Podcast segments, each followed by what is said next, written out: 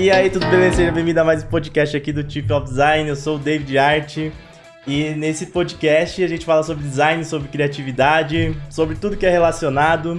Eu e de vez em quando aqui com os convidados, com alguns amigos. Então seja bem-vindo ao Pitacos do Tiff, o seu podcast de design. Se você está escutando no Spotify, no Deezer ou em outra plataforma, plataforma de podcast, segue a gente. Isso é muito importante, tá? Para que a gente possa crescer e mandar a nossa mensagem é, cada vez mais para mais pessoas. Se você está vendo no YouTube, né? Vendo ou ouvindo no YouTube, né? Muita gente escuta, somente coloca lá o, o áudio, fica escutando enquanto está trabalhando, fazendo outras coisas. Segue a gente lá também, então se inscreva no canal, deixa o like para fortalecer o nosso rolê aqui de podcasts. Hoje eu tenho uma convidada aqui bem especial, uma convidada internacional. convidada que tá fora, a gente vai falar um pouquinho sobre isso, trabalhar com design fora do país, como que é, e algumas questões que, podem ser úteis para você. Tem muita gente que tem interesse, né, de trabalhar fora do país e eu acho que nada melhor do que conversar com alguém que já faz isso, que já está lá. Então, eu vou conversar hoje com a Agatha, a Agatha e a Mashiro. Tudo bom, Agatha? Ah, tudo certo. tudo certinho, e você? Tudo ótimo. Obrigado por aceitar o convite. Pô, é a segunda vez que a gente conversa. É, eu costumo falar que eu só chamo uma pessoa mais de uma vez quando eu gosto. Tá. é, é, porque senão eu não gosto, eu não chamo mais não. não tem por que voltar na minha casa. Agora, quando a tá. conversa é da hora, é, a gente volta e a gente conversou no, no Instagram, tá? Então depois vocês podem seguir lá no TIFF também, a tiffofdesign.br lá no Instagram. Tem a live que eu fiz com ela. E Agatha, você é designer? Você faz o que da vida? Conta aí pro pessoal que não te conhece. Bom, primeiramente, né, eu queria agradecer por você ter me convidado e novamente estar nessa, com esse bate-papo é, super, super é, legal que a gente tem e, e um prazer estar aqui. E vamos lá, vamos falar um pouquinho de mim, né? Um pouquinho, um pocão. é, então, é o seguinte, eu sou designer, é, eu comecei em design gráfico, fiz faculdade de design gráfico. É, contar, né, resumidamente, é, a minha trajetória. Eu comecei em design gráfico. Agora eu trabalho como UX e eu trabalho em Londres, mas eu passei a maior parte da minha vida trabalhando no, no Brasil, em São Paulo, é, como designer gráfica. Então, agora eu vou contar um pouquinho né, dessa, dessa jornada que eu fiz. Eu tenho mais ou menos cinco anos trabalhando como UX UI designer. Mas aí. Mas Desculpa interromper, mas aí você. Aqui no Brasil você não chegou a trabalhar com isso. Você começou a trabalhar fora já com isso. Isso, eu não trabalhei com UX no Brasil. Hum. Eu trabalhei só como designer gráfica mesmo no Brasil. É, mas é, eu tenho esse, todo esse background no design gráfico Sim. e só via trabalhar, a conhecer o UX, na verdade, quando eu vi para fora. Antes eu nem sabia, nem fazia muita ideia do que era. É. Para mim era tudo web design e era isso. Sim. então, hum. é, então, eu tenho mais, tipo, cerca de 12 anos é, nesse background visual, né? E eu me formei pela Belas Artes em São Paulo como designer gráfico e comecei a fazer um estágio é, quando eu ainda estava na faculdade. Então eu trabalhava num estúdio de, de design e eu fazia tipo de tudo um pouco. Então era tipo do zero, é, um, vamos supor, lá onde eu aprendi é, tudo a base, assim, tá? porque eu sentia que a faculdade hum. realmente não me dava muito, assim, não me ensinava muito. E... Então o primeiro emprego foi onde eu aprendi demais. E interessante porque a Belas Artes aqui no Brasil, né? São Paulo é bem conceituada, né? Nessa área de, de design, artes, enfim, né? Carrega o próprio nome da faculdade e é sempre bem quista, assim, tipo, bem conceituada. Mas mesmo assim, né, nada supera o, a, é, o mercado, o campo de batalha, você tá no dia a dia, né? Com certeza. É, eu não sei como está o curso agora, as pessoas me perguntam. Faz muitos anos que eu me formei, Tem, né? É, muda muito. Sim, sim. Nossa senhora, né? Acho que faz mais uns 9, 10 anos aí, né? Deixa pra lá. nem quero pensar enquanto pensar. Mas é, na época, assim, eu, eu sentia que não, não me preparava para o dia a dia mesmo de trabalho e o mercado de trabalho. Então, afinal, né, foi esse um dos motivos que eu comecei a fazer o blog e o Design On. Mas vamos falar disso depois. Ah. então, e aí eu comecei fazendo criação de marca, é, identidade visual dos produtos, é, também fiz criação de ilustrações, produtos promocionais. Então, é, de tudo um pouco que uma agência de design normalmente faz. Então, eu fiquei aí um, uns meses, quase um ano. E depois eu mudei para outra agência de design, fazendo mais ou menos a mesma coisa. É, e também fazia um pouco de criação de embalagem também. E fiquei alguns meses também. É, nossa, na época era a época que o estagiário ainda tinha que trabalhar oito horas. Não sei se sua, sua época também era assim. Não, Assim, teoricamente, a gente não, não deveria trabalhar 8 horas desde sempre, né? De, a, é, a lei. Na minha época era. Não, não, na lei sempre foi assim, 6 horas no máximo, mas assim, o pessoal deixa, né? Vai escraviário, né? É. Bem, nossa, era muito. Eu lembro que, meu, meu. Acho que meu primeiro salário era 400 reais. É, o meu, o meu também foi 400 reais. Nossa, é, é da dor né, de lembrar. Meu pai pagava tão caro na faculdade que é, não era nada. E, bom, aí depois eu, no meu terceiro emprego, eu trabalhava como designer visual e eu trabalhava numa importadora, fazia mais criação de embalagem, então era uma coisa muito mais palpável, ainda no mundo do design gráfico, mas eu, eu sentia assim, era, era uma sensação muito diferente de ver o produto nas minhas mãos, sabe? Então, todo o design que eu fazia era bem palpável, eu conseguia comprar nas papelarias, então é, eu tomei um pouquinho de gosto por essa área, mas é, acabei ficando uns dois, três anos aí e mudei novamente para a área editorial. E, e lá nessa, eu também trabalhava com né, criação de capa de revista, edição de revista. Fiquei lá por mais ou menos um ano, dois anos. E a partir de lá foi que eu decidi me mudar e fui rumo ao desconhecido. fui para Irlanda. E, bom, é, na Irlanda eu fui primeiramente para aprender o inglês, para melhorar meu inglês, Sim. porque eu não tinha a confiança necessária, apesar de eu já ter estudado inglês antes. Eu, eu me sentia que eu não conseguia falar direito, e eu acho que muitas é, pessoas. Sou eu, sou eu. Eu sou assim. é, total.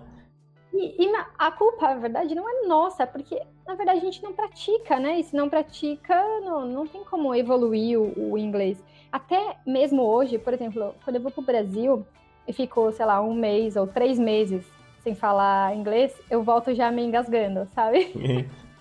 eu, eu não pratico, eu vou esquecendo as coisas, dá uma engasgada. Sim. Então, eu sinto muitas pessoas que até vêm me perguntar: nossa, o inglês é o que me impede de ir para fora, é, eu tenho muito medo e insegurança. Então, a, a dica que eu dou é assim: comece estudando no Brasil, mas é, tenta é, talvez fazer um curso lá fora, mas vou falar mais sobre isso depois. Eu vou me atropelando aqui, né? Não, não tem problema não. A gente vai se atropelando e vai se entendendo no meio do caminho. Bom, aí eu, eu fui para Irlanda, eu estava estudando e, e consegui um emprego lá. É, com, comecei a. como se fosse um estágio. Então, mas assim, na... depois de muito Desculpa me interromper aí. Ó, se eu estiver interrompendo, você me, me xinga aqui, não tem problema não. não. Mas na Irlanda você conseguiu já um emprego nessa área aí? Ou tipo, fez aqueles empregos lá de carrinho, de levar as pessoas de garçonete, sabe? Esses empregos que o pessoal acaba indo aí pra. que vai para aprender inglês e acaba pegando assim. É, então, é, esse é o que chamam de subemprego, né? Sim. É, então, quando eu tava lá, eu precisava de dinheiro, né? Então, assim, os primeiros meses eu fiquei um pouco acomodada, fiquei só estudando e eu falei, bom, agora eu preciso conseguir um emprego e fui procurar emprego no, nesse subemprego que eles falam, que é restaurante, é, café, procurei em bares, trabalhar de garçonete, de... nossa, eu procurei muitas coisas. É, e, e, eu não conseguia encontrar, não conseguia. Eu acho que eu cheguei a fazer uma ou duas entrevistas, mas muitos lugares que eu tentava é, eles não estavam oferecendo um trabalho ou eles não me queriam. E eu falei, meu Deus do céu, meu dinheiro tá acabando, o que eu faço? Esperada. E, e eu falei, bom, é, não, não sei o que eu faço, mas na verdade, né, eu deveria estar procurando na área que sim, eu não tentei ainda. Falei, nossa, porque eu não estou tentando? E, e aí eu comecei a pesquisar, comecei a, a mandar currículo é, e investir bastante do meu tempo em currículo, portfólio e principalmente o LinkedIn, porque o LinkedIn ele já tinha conseguido o meu último emprego no Brasil. E foi uma surpresa para mim na época, era 2012, 13. Eu falei, nossa, o LinkedIn realmente funciona. E fiquei super feliz. Falei, bom, vai ver, funciona aqui também. E comecei a aplicar. E aí eu consegui algumas entrevistas. Eu acho que eu fiz uma, umas três entrevistas, mais ou menos. E na terceira eu, eu passei. E era para. É, era, era uma vaga de estágio, porque o que acontece? Na Irlanda, quando você vai é, com visto de estudante, você tem direito a estudar e trabalhar. Só que para trabalhar, você só pode trabalhar 20 horas por semana. Ou seja, isso é um meio período. Então, era isso que eu poderia trabalhar. Então, eu fui encaixada como estagiária. Então, eu digo assim, né? Sempre digo, tipo, é você, depois de tantos anos trabalhando, eu voltei a ser estagiária, é aquele famoso um passo para trás, dois passos para frente. Foi isso que eu senti um pouco, sabe? Eu não me incomodei, eu tava, lógico, super feliz de ter conseguido o um emprego na área. E, e aí eu comecei a trabalhar como designer digital na equipe de marketing. Então, aí eu comecei, assim, uma mudança de leve, coisas que eu não tinha feito antes, que era, tipo, criação de é, advertising, né, publicidade, banners é, no site deles, é, ads do Google, eu fazia um pouco de design do e-mail marketing, e também fazia algumas coisas que era comunicação interna deles, fazia identidade visual um pouco, com style guide, então um pouquinho dos dois mundos. E quando eu estava, depois de alguns meses já né, nesse estágio, surgiu uma, uma vaga na mesma empresa de UX designer, para UX designer. e eu falei, hum, interessante isso. E um amigo meu que trabalhava lá falou assim: meu, essa vaga é perfeita para você. E acho que você se encaixaria super bem. E aí eu comecei a pesquisar sobre isso, porque eu não tinha certeza ainda do que realmente significava ou é, o que um UX designer fazia no dia a dia. E aí comecei que nem louca, né? Porque é, falei, bom, vou me candidatar, mas eu preciso aprender as coisas Sim. antes, né? E aí comecei a ler livro, ler artigos, ver vídeos, desesperadamente fui aprendendo o máximo que eu podia. E aí fiz a entrevista, assim, tremendo na base, né? Nunca passa esse nervosismo de entrevista, sério, até hoje. É, é, entrevista, palestra, sei lá, sempre tem, sempre dá um frio na barriga. Pra mim, sempre Nossa, dá frio na barriga. Língua. É, é imagino. Aquela congelada. Bom, aí eu passei por tudo e e assim, você pensa que é na mesma empresa, né? Vai ter, né? Ah, Bem mais ter... fácil tal, né? É, mas não tanto assim, assim. Eu acho que, de certa forma, talvez, é, uma porcentagem é, mas assim, eles tinham que chamar pessoas de, do irlandeses, no caso. Eles tinham que fazer entrevista com outras pessoas, fizeram entrevista com uma, uma parada de, outra pessoa, de outras pessoas. E no final deu tudo certo, eu consegui a vaga e junto com a vaga consegui o visto. Então, algo importante, eu quero é, fazer uma pausa aqui, que as pessoas falam, é, é possível conseguir o visto fora? E eu falo, sim, é possível conseguir, eu tenho história para contar. E algo que me ajudou bastante são duas questões, que é a questão da faculdade, de ter feito uma faculdade, hum. é, e também de você ter uma experiência anterior.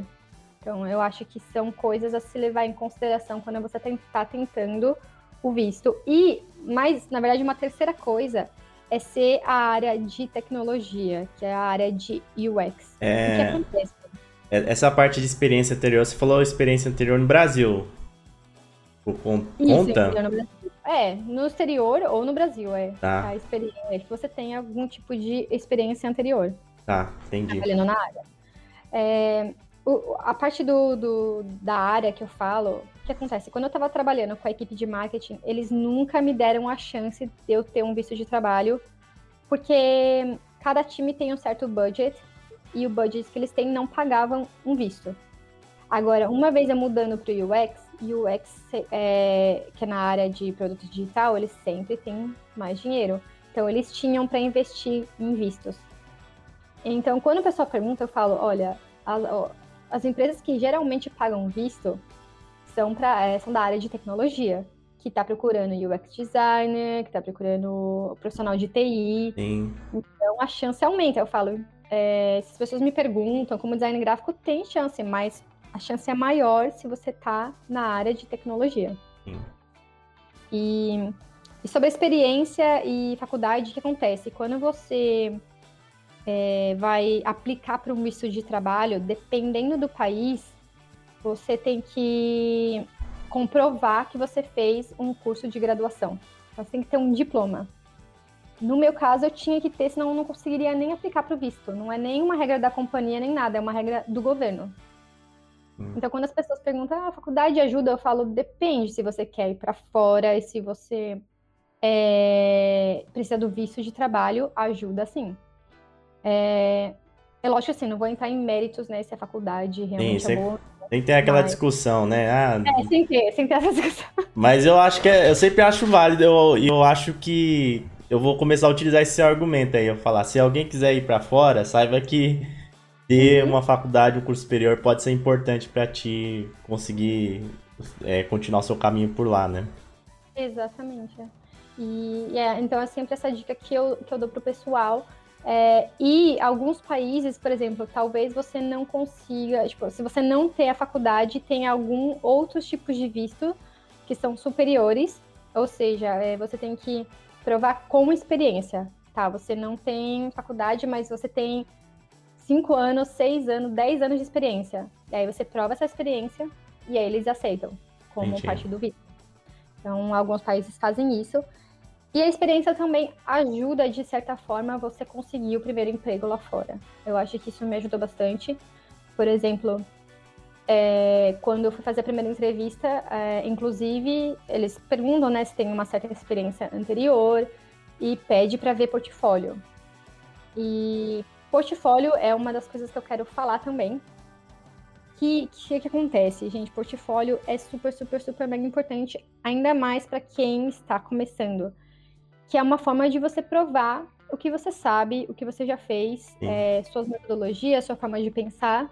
Então, o portfólio é mega importante. Eu lembro que é, na primeira entrevista, na, nessa entrevista da empresa que eu passei, Sim eles, eles chegaram para mim e falaram assim, né, eu apresentando, falando sobre mim, aí fui apresentar meus trabalhos no portfólio, e eles falaram assim, olha, é, eu não queria, a gente não queria falar não, mas vamos falar que é verdade que a gente já entrevistou algumas pessoas e você é a primeira que mostra portfólio. Eu falei, não, gente, tá brincando. É, tá brincando, né? Eu, uma vaga de designer. É, assim? eu acho. Eu sempre falo, é, a gente acabou de falar dessa questão do currículo, né, assim, da faculdade, mas é, traduzindo e trazendo mais pro Brasil, assim, eu sempre falo que o portfólio é o mais importante que o currículo, né? É óbvio que é, num primeiro momento serve de filtro, ali, ah, fez faculdade tal, fez pós tal, mas o que você fez, né, e como você apresenta o que você já fez, eu acho que acaba superando, né? Com certeza, ainda mais para quem tá, tá iniciando na área, por exemplo. Hum. Se você tem experiências em empresas com, sei lá, com nome, ou se você fez um projeto muito grande, você consegue comprovar no seu currículo falando, comprovar não, né? Mostrar no seu Sim. currículo falando, ah, eu trabalhei para o Google, eu fiz o lançamento desse produto que você usa na sua casa. Aí traz um certo peso. Agora, se você não, né, tá no começo, não tem nada muito é, de, é, coisas de peso para poder é, falar, o, o, portfólio vai mostrar o que você realmente sabe fazer. Mas, então, quem, mas quem tá iniciando, como que a pessoa consegue trabalhos, sendo que ela tá, tipo, no zero? É, então, tem algum, algum, alguns jeitos, né, de conseguir o trabalho, que é, primeiramente, você tentar é, aprender e transformar, por exemplo, fazer projetos pessoais ou projetos é. fantasmas que eles falam, né? Sim. E só que assim, muita gente, por exemplo, eu falo na hora de UX, né? Tem essa dificuldade inicial de fazer um projeto do nada. Então, tem algumas formas de você tentar fazer um projeto no início. É, é você fazendo, por exemplo, desafios na internet, tem alguns certos desafios. Só que, assim, dependendo do desafio, eles não ensinam a teoria. Então, é aí que eu entro para você fazer cursos, fazer bootcamps, hackathon, que eles chamam também, Sim. porque isso vai te ajudar a tirar um projeto do papel. Então, super, super, super importante, anotem. Quando vocês forem fazer um curso, hum. é legal vocês verem um curso que te ensine a colocar as coisas na prática e tirar um projeto do papel para você já colocar no seu portfólio. Ó, oh, eu, eu, vou ter que puxar a sardinha pra mim aqui, ó. Tem um curso de UI e a gente tem um desafio aí pro pessoal fazer. eu nem sabia, hein? É, nem, nem foi combinado. Se fosse combinado, não ia sair perfeito, assim.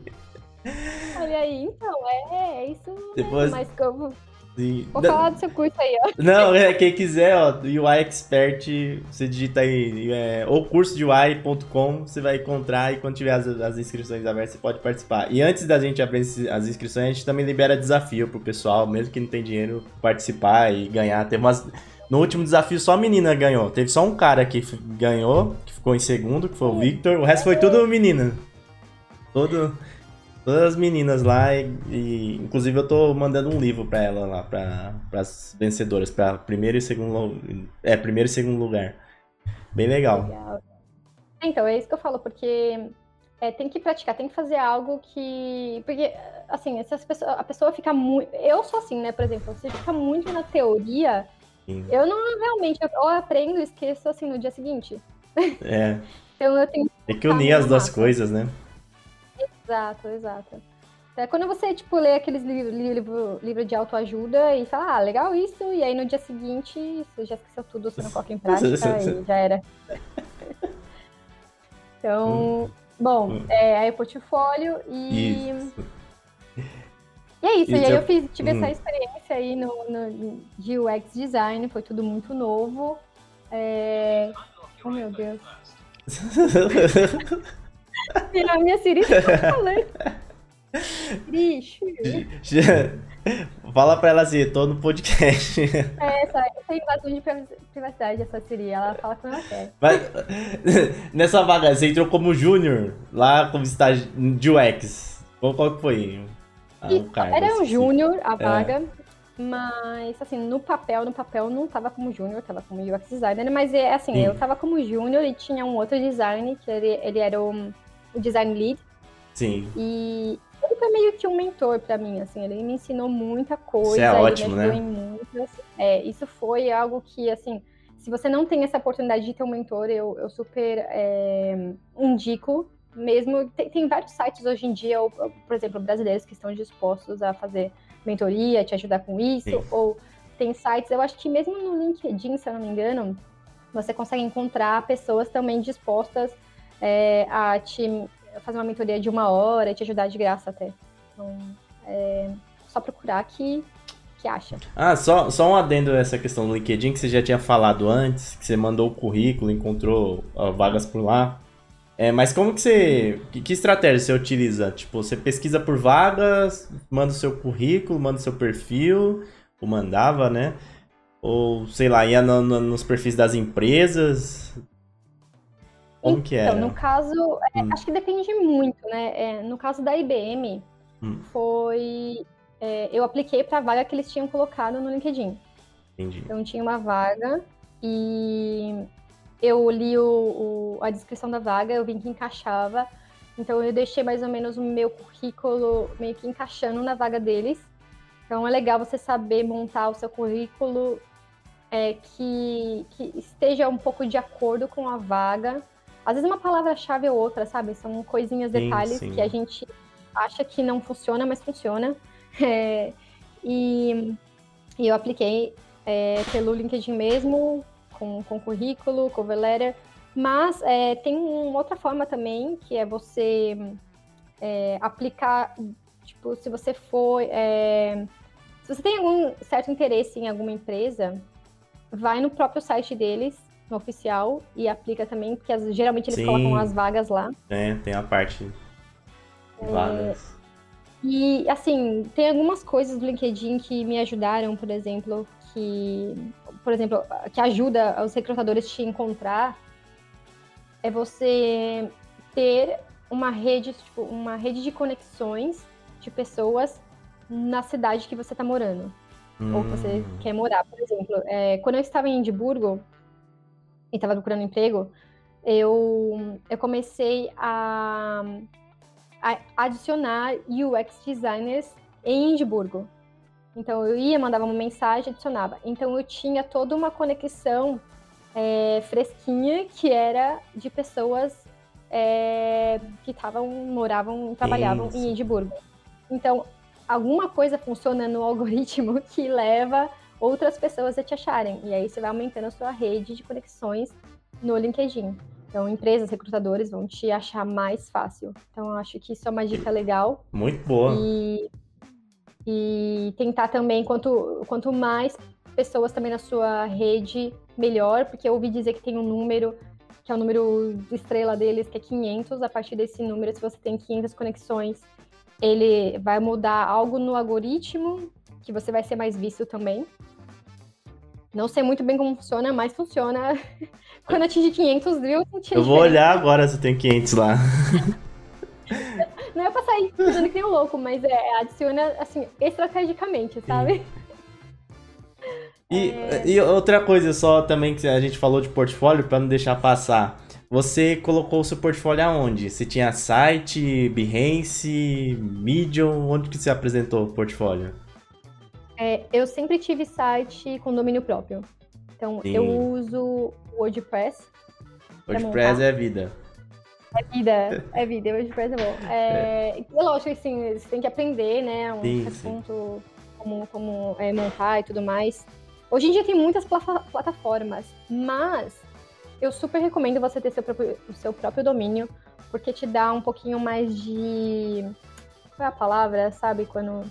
Parece mais um profissional, mais de... né? Também. Exato. É, você passa um pouco mais de credibilidade para a pessoa que você está apresentando no seu portfólio. Não é tipo jogado, ah, tem aqui no Behance ou no Dribble. É legal você ter esses também, mas que não seja a sua principal fonte ali, que não seja o principal portfólio. Sim. E, e a outra, né? No seu site pessoal, você sempre pode adicionar mais informações sobre você, é, como te contatar, quer contar um pouco mais de alguma Sim. forma da sua jornada. Então, pode ficar um pouco mais pessoal, sabe? Então, super indico.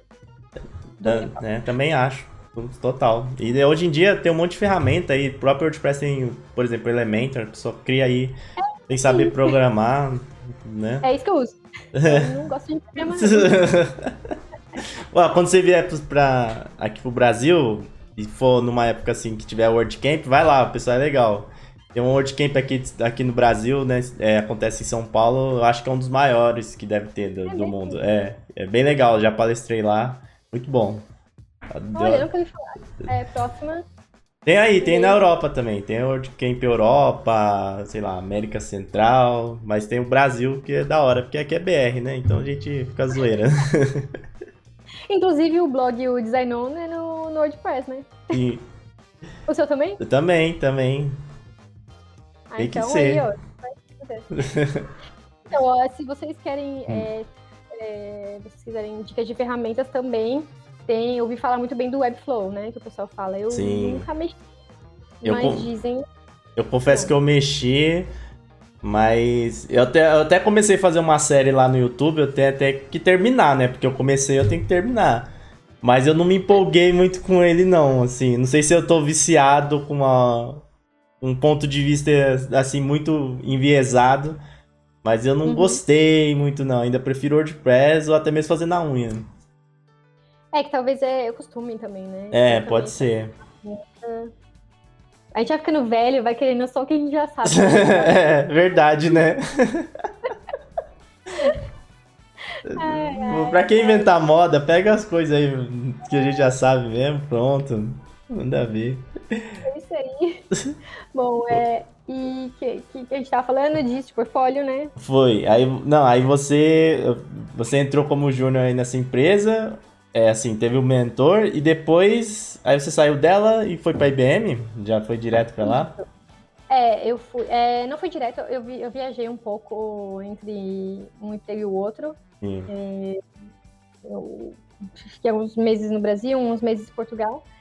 E aí depois consegui o emprego na IBM. E agora, ah, inclusive, falando da IBM, eu tenho até um, um, tema legal de falar que o pessoal também pergunta bastante, que é sobre entrevistas.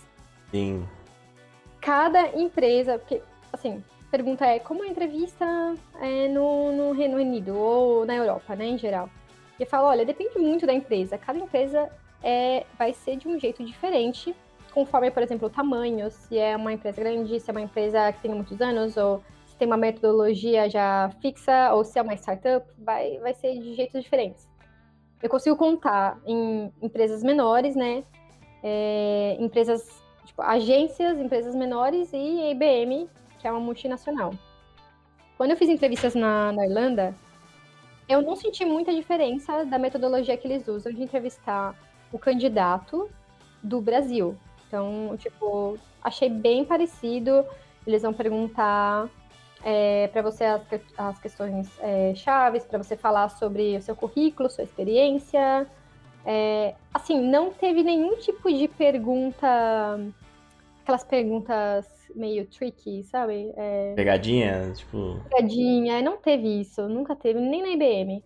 É... Ou aquelas perguntas que eles estão esperando uma resposta que mude o mundo, sabe? Uau. Você teve aquela dinâmica de grupo, essas coisas? Não. Isso sim, na IBM. Na IBM teve.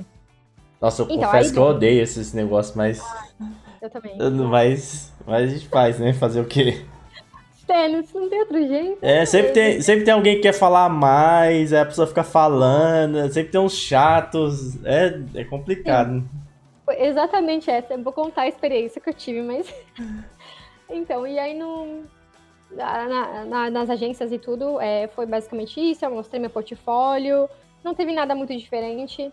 Ainda mais assim, né? É, como eu estava ainda fazendo as entrevistas como design é, digital. E na entrevista como UX, a diferença foi que eles falaram um pouco mais sobre UX, me perguntaram sobre é, metodologias, ou me, e perguntaram também, por exemplo, ah, qual aplicativo que você gosta muito e por quê. Então, perguntas um pouco mais relacionadas à área, né? Sim.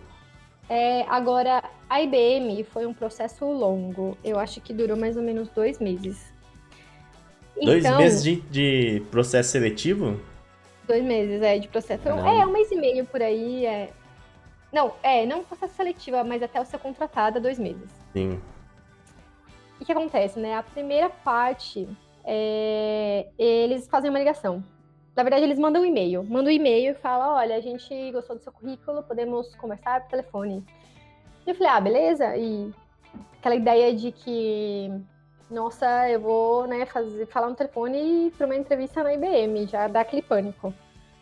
E aí eles me ligaram e é basicamente para entender sobre o meu currículo e para ver, eu acho que acredito que seja para ver o meu nível de inglês. Se hum, eu consigo me comunicar sim. claramente, é, se eles conseguem me entender, se o que eu tô falando corresponde ao que eu coloquei no meu currículo. Faz sentido. É, é mais um check, sabe? Vamos, vamos checar se ela é o que ela fala. Aí depois dessa primeira entrevista por telefone, eles marcam é, uma entrevista já em pessoa, que vai ser uma entrevista um a um, né? E uma entrevista em grupo. A santa entrevista em grupo. Quando eu fui para lá, a primeira foi a entrevista em grupo. É, é, exatamente como você falou. Eu não gosto porque tem sempre alguém querendo tipo, se destacar mais que o outro. Ou passar na frente do outro, falar mais que o outro. É.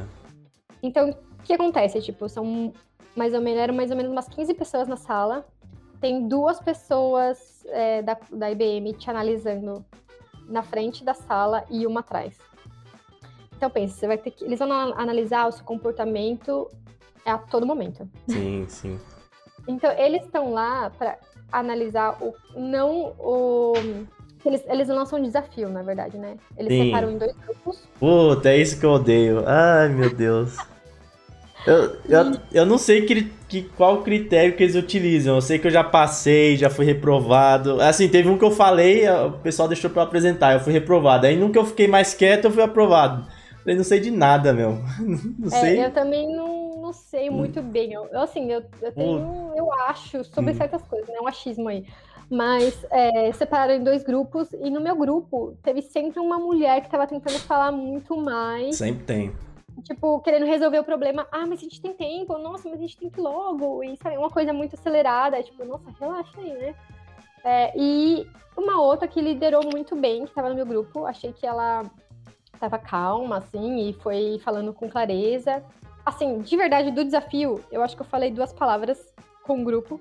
Eu não tive muita participação, porque, né, não tive muita oportunidade ali de entrar. Sim. E é muitas pessoas, né, querendo falar ao mesmo tempo. É. E aí, depois que passa, eles fazem umas perguntas tipo: Ah, o teste acabou. Quem vocês acham que foi a, uma líder natural? E aí, foi essa hora que eu falei ninguém, tipo, todo mundo ficou quieto e eu falei, olha, eu posso falar, eu acho que a líder natural foi essa essa pessoa aqui, que era a mulher que eu achei, eu falei assim, eu acho que ela liderou muito bem, ela soube gerenciar todo mundo, fazer as perguntas, e achei que é isso. E pode ser coincidência ou não, as únicas pessoas que passaram foi eu e essa mulher. Não as únicas. Então eu falei, hum, interessante. Teve um... É. É. Bom, na hora eles não falam, né? É, sim, sim. Mas é, que você Mas... soube reconhecer, você podia falar que era você, né? Você podia falar, eu fui a liderança, é. né? Mas é, talvez você tivesse me. Né, não tava. Não se sentia nesse, né, nessa posição, foi sincera, né? Conseguiu reconhecer a qualidade de outra pessoa, né? Exatamente. Então... E aí.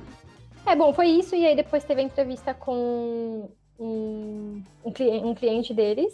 E aí uhum. foi só, né, pessoal, e foi bem tranquilo, assim, foi mais um bate-papo, sabe? Achei super tranquilo. É, ele falou bastante sobre é, a, o, projeto, sobre o time, o que ele queria, o que ele estava procurando. apresentei meu portfólio, falei sobre mim. Foi bem tranquilo. E beleza, aí fui para casa e achei que já tinha acabado, mas não. Jamais mais ainda. uma fase. É, teve mais uma fase que foi a. que eu nem gosto muito, na verdade. Não sei se eu concordo também sobre isso.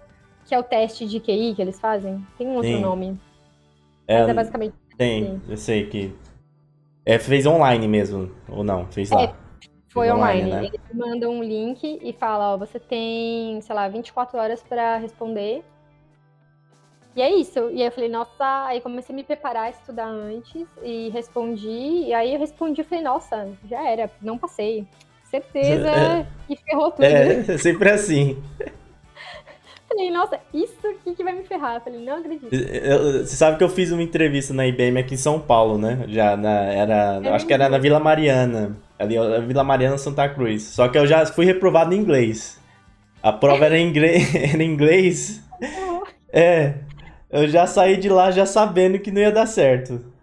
Olha, aí tá vendo? Esse é o ponto positivo, porque eu não precisei fazer prova de É, você não Já passou direto. É, não, você, fe... você fez o telefone lá, né? Ah, é ah, verdade. É...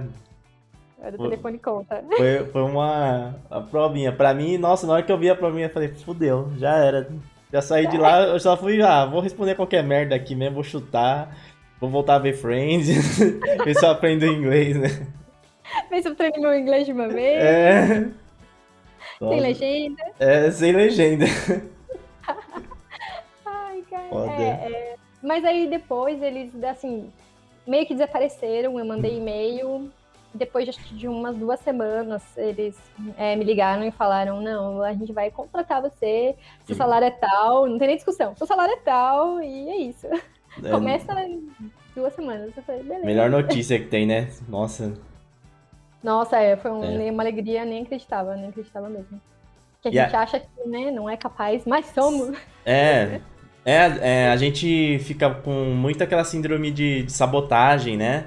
Muito. É, eu tenho até um podcast que eu falo sobre isso aí, uns 20, 30 minutos eu falo sobre isso que a gente uh, se, se, se sabota, né? Acaba perdendo oportunidades por questões, assim, que às vezes só a gente enxerga. Tipo, a gente que cria é. um, uma coisa em volta que às vezes não tem nada a ver. Nada a ver. É um medo, né, que a gente... É, uma insegurança. Insegurança, é tudo isso. Eu tinha também, mas é tipo, ou eu faço, ou eu volto pro Brasil, né? Então eu tenho que Ah, faz. aí, você falou... aí você começou a ver aqui as coisas e falou, não, vou fazer isso. Porra, vou embora, não. Que... Euro, euro e real, não, não, não, não. Não, não. Preciso em euro.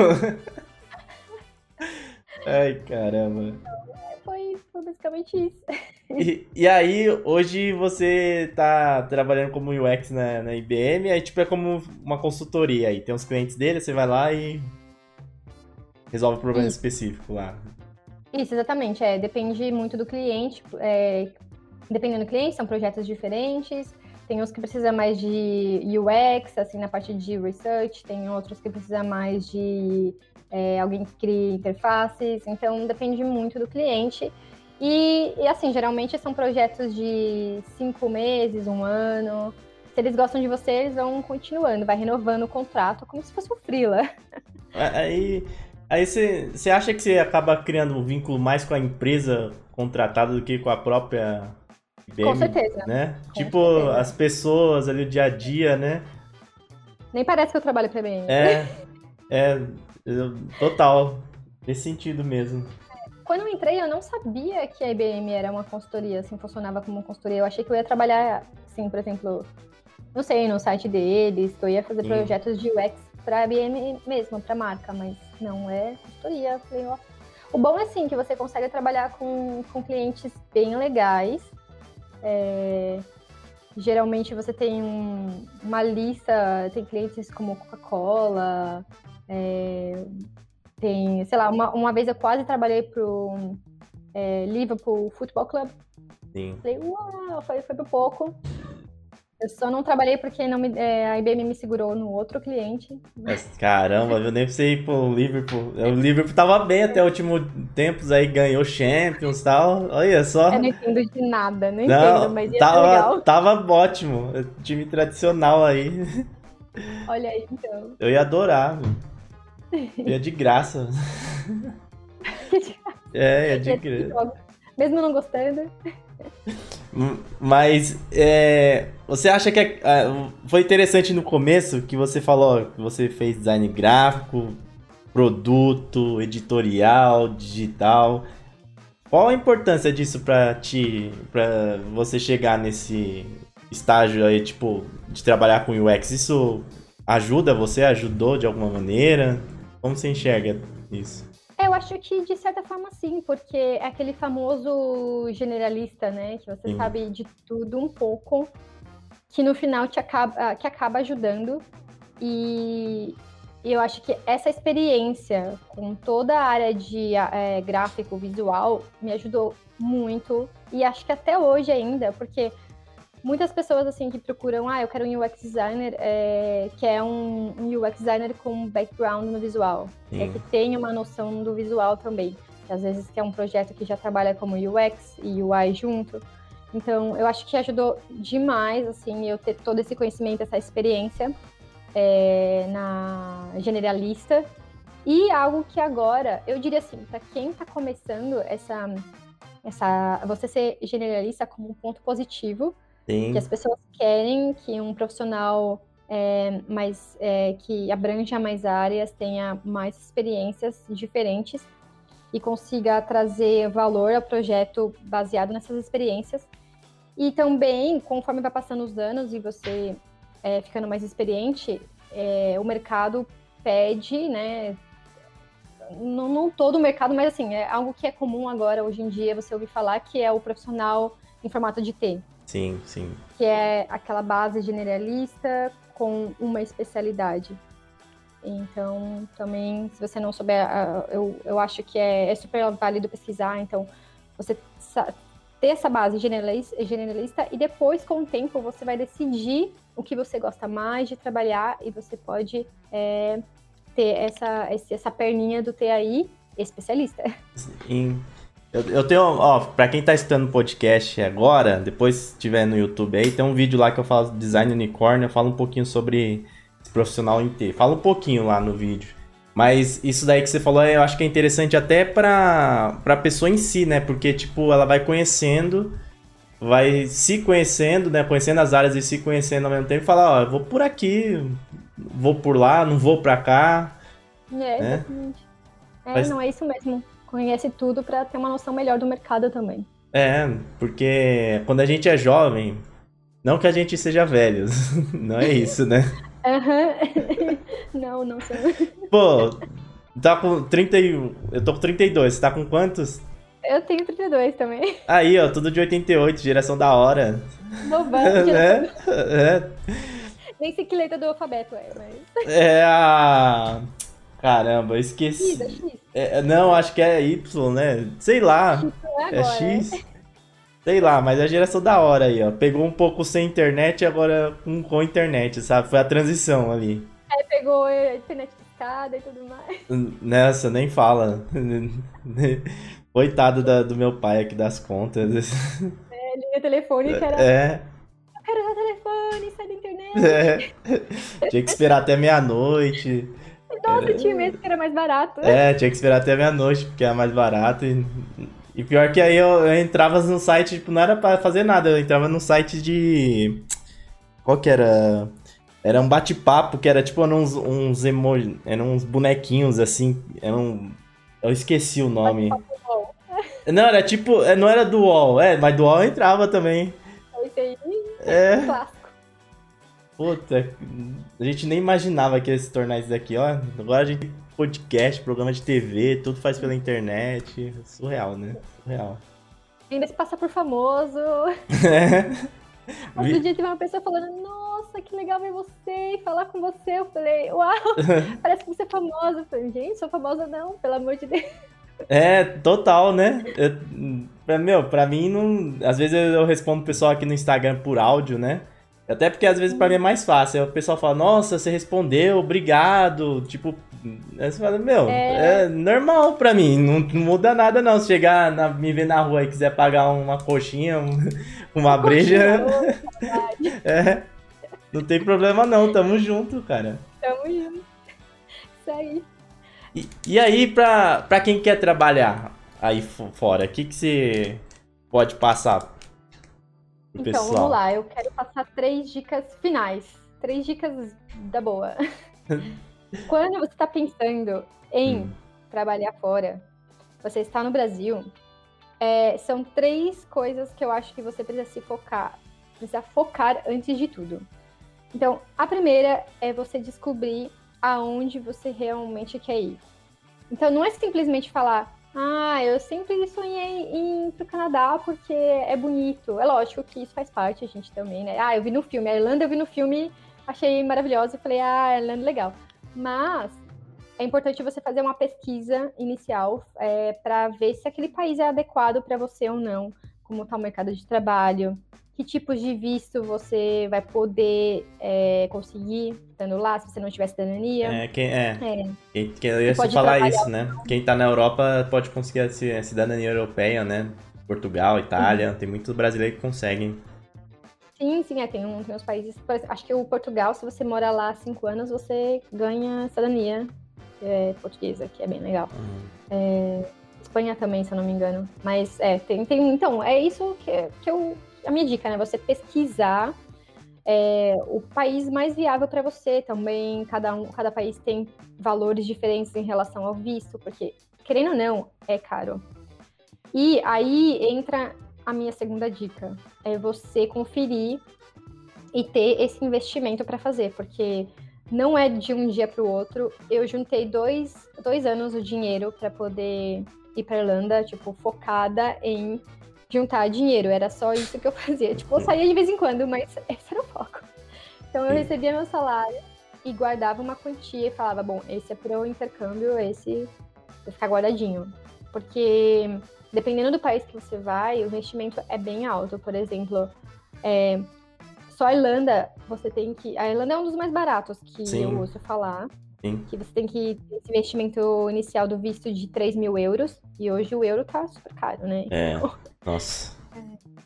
Tá bem. Então, é, saber direitinho, assim que você tiver o escolhido o país, um ou dois países, se você não tiver decidido um só, ver, é, pesquisar direitinho quais são os investimentos que você precisa fazer para poder ir.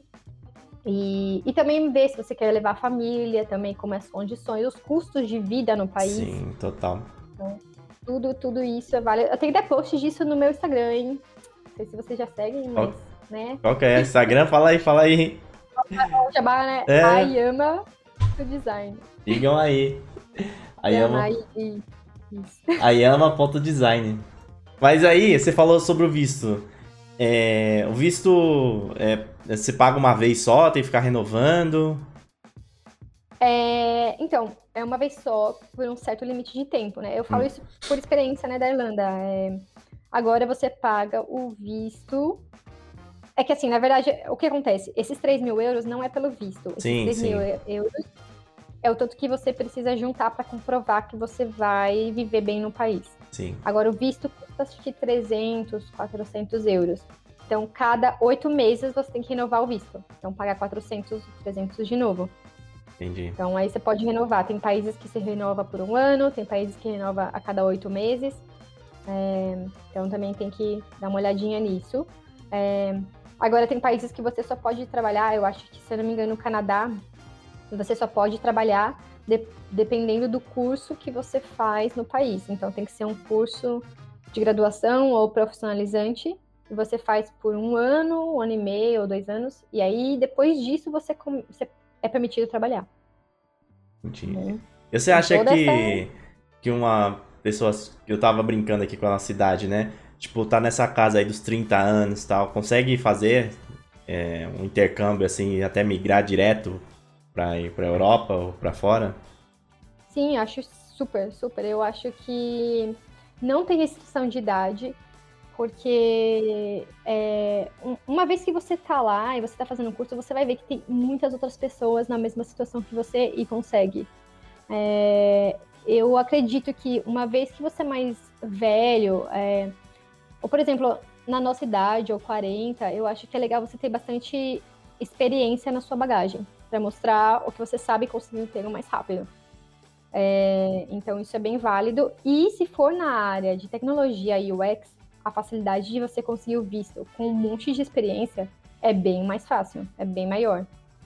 Então, também é, levar isso em consideração. Que um exemplo também que eu falo é de um amigo que o pai dele é, tem 50 e poucos anos, assim, 55, 56. E ele, ano passado, com a pandemia e tudo, ele foi contratado do Brasil para poder trabalhar a- aqui em Londres. Ah, Meu, sim. ele já tem quase 60 e ele foi contratado e, tipo, não tem nada a ver com UX. ele Sim, trabalha sim. com, com o elevador. Mas é. Mas é um mesmo assim, de- né? É um baita exemplo. Não. a limite, né? Então, acho muito, foi muito inspirador, assim. E, e é isso, é mesmo quem tem família, tem gente que vai, por exemplo, primeiro, primeiro é, e depois co- consegue o visto e depois traz a família. Também essa é uma possibilidade. Eu vi também amigos fazendo isso. É, e, é, e é isso. E é, voltando na última dica, né? Isso. Faltou, faltou, pergunta? faltou a última dica aí. A dica, o pessoal tá escutando agora só pra saber essa dica aí. Vai ser a dica que vai mudar todo mundo. Ai, Deus, não, calma, muita. Não, a terceira dica é. Se- Na verdade, eu. Não, eu ia falar, se não for boa dica, pessoal, vai lá no Instagram da Yama lá, reclama, fala, ó, não gostei da terceira dica. Eu fiquei escutando, eu eu fiquei escutando até a terceira dica. Você falou a terceira dica, eu fui embora. Não, então a dica. Então eu vou caprichar aqui, vou, vou até dar uma coisa a mais. Né? Mas Aí. é- Então, a terceira dica, que é onde as pessoas é, têm muito medo, que eu falei no começo do podcast, que era sobre o idioma. As Sim. pessoas têm muito, muito medo sobre isso. É, ah, o que eu faço? Eu quero ir, mas tenho medo. É, não, não, não confio no meu inglês, tenho insegurança. Então, é, a minha dica é você é, começar no Brasil. Procure, procure forma de você, mas não assim, escola, sabe? Eu acho que escola hoje em dia tem uma, um- uma metodologia tão defasada, assim, é, escola, falo, né? Escola tradicional Inglês, né? Sim. inglês, é. Então procure pessoas que são mais abertas, que têm metodologias novas. Tem tanta pessoa, ainda mais no Instagram hoje, ensinando de jeitos diferentes de você aprender, mais fáceis. E, e se você tiver a oportunidade de estudar também a língua no país que você vai, também é bem legal, porque uma vez que você está vivenciando a língua, você é, vai ficar um pouco mais imerso, imersa, e a facilidade vai ser um pouco maior. E, e a dica que eu tenho para você, por exemplo, que tem um nível é, avançado, ou tem um nível intermediário, vamos dizer, é você treinar sozinho, pega, pega um livro e começa a falar em voz alta. Isso aí é para você também, David. Ó. É. eu tô ouvindo, é para mim mesmo, total. Ó, primeira dica, você vai pegar o seu livro e começar a ler em voz alta. Eu faço isso até hoje. Tipo, se eu pego o livro e falo, engasgo em uma palavra, eu falo, nossa, eu não tenho certeza como eu falo essa palavra. Tem um site maravilhoso que eu descobri faz pouco tempo, que chama. É, e, calma aí. You, não, peraí. Deixa eu conferir aqui, mas acho que é You Learn. Não. Ele... You English. You English. You English. YouEnglish.com. YouEnglish.com. Esse site você coloca a palavra que você quer ler, você, é, seleciona o sotaque, se é britânico, é, americano. Caramba, e ele vai achar vídeos no YouTube de pessoas falando essa palavra. Genial. Então você vai ouvir o som e vai repetir. Vai repetir, vai repetir. Então, outra coisa também é você abrir um vídeo de algum assunto que você gosta, seja design, né? Já que você quer trabalhar fora, vai design.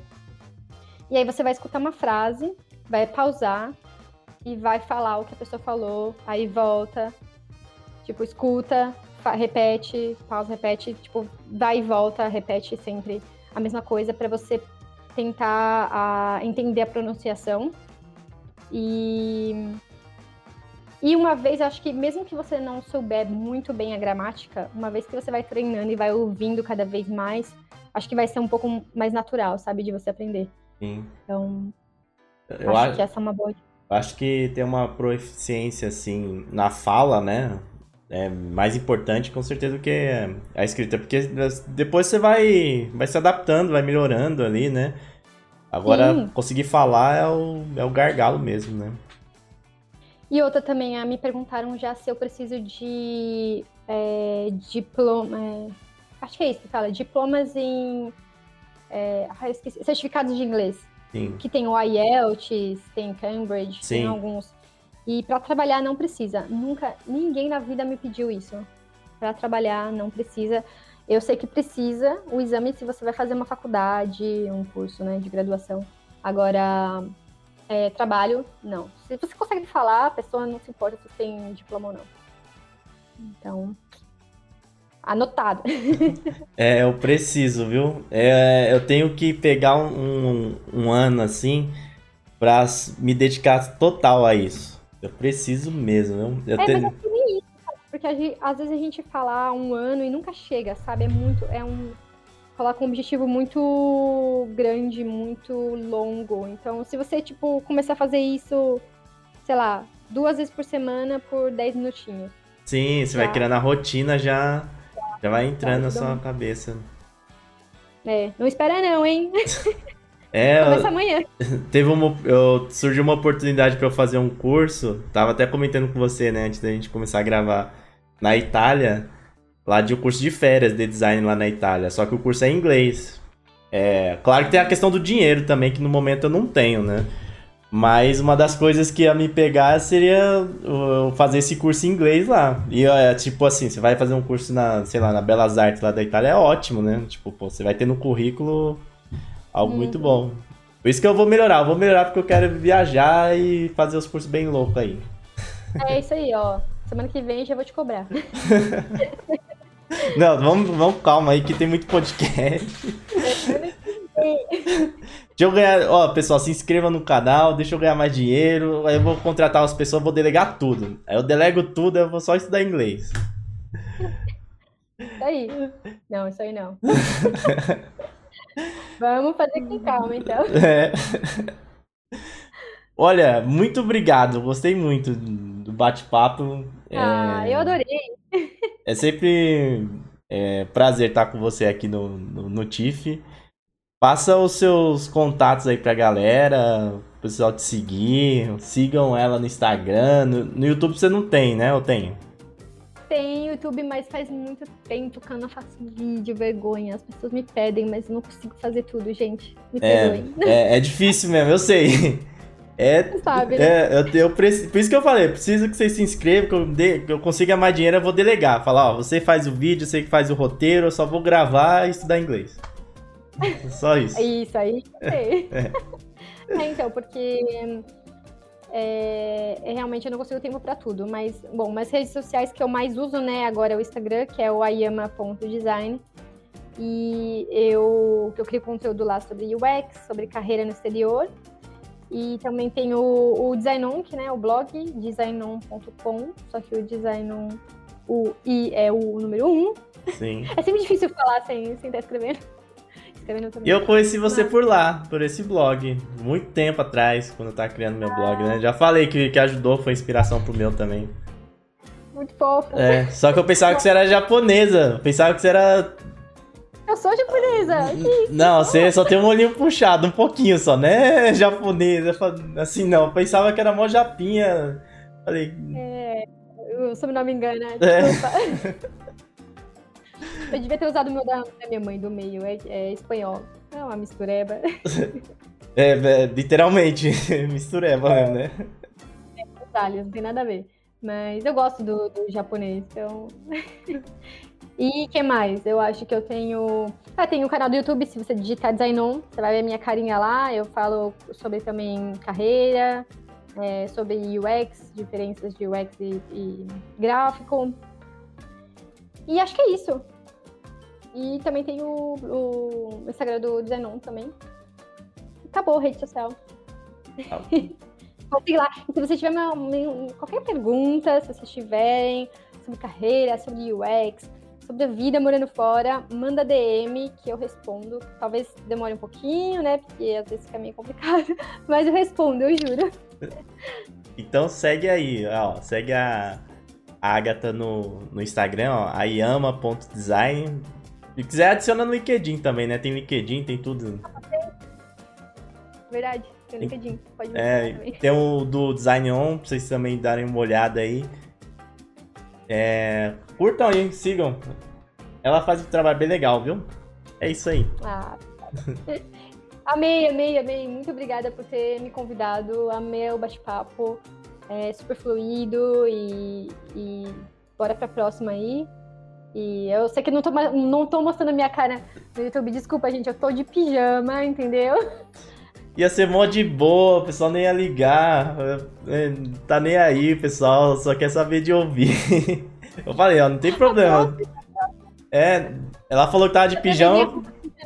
Pijama, entendeu?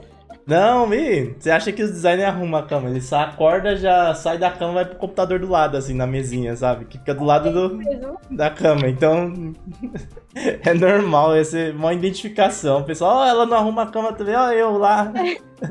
É verdade, mas tô falando, pronto. Já. Mas é isso então, pessoal. Obrigado você que escutou o podcast até agora.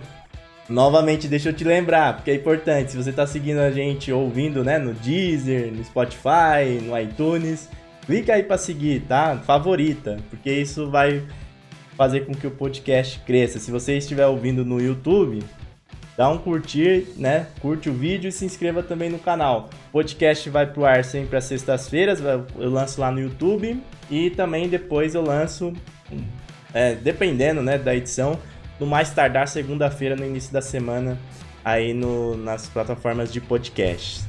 Beleza? Então, cuidem-se. Espero vocês no próximo podcast, no Pitacos do Tiff. Um forte abraço e até mais. Valeu, fui!